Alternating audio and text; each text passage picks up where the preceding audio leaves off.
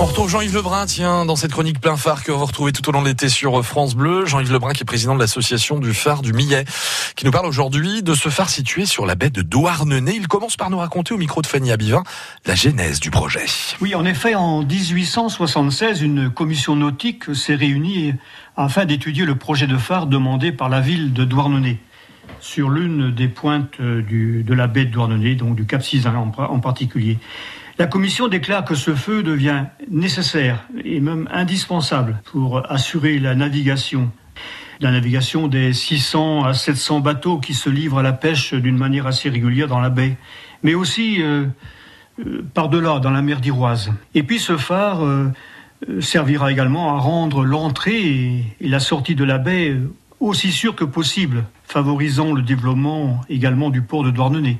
Et puis le feu viendra aussi compléter l'éclairage de la côte, puisqu'il y a d'autres phares, donc les phares de la Pointe du Raz, Thévenec, l'île de Saint, les Pierres Noires, Saint-Mathieu, qui fonctionnent. Et donc après diverses consultations, c'est finalement la Pointe du Millet qui sera jugée la plus apte à recevoir la maison phare.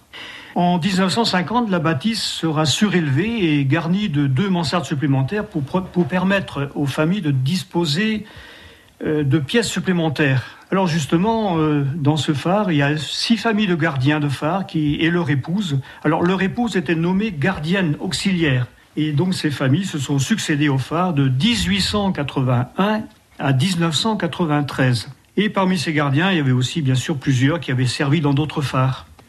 Mon père, lui aussi, fut l'un des gardiens de ces tours de lumière. Jeune homme, il habitait un petit village à proximité du phare du Millet.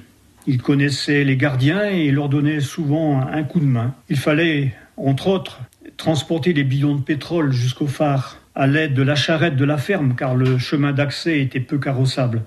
Il a dû aussi certainement participer à l'allumage du feu à pétrole et je pense que c'est là qu'a dû naître également sa vocation.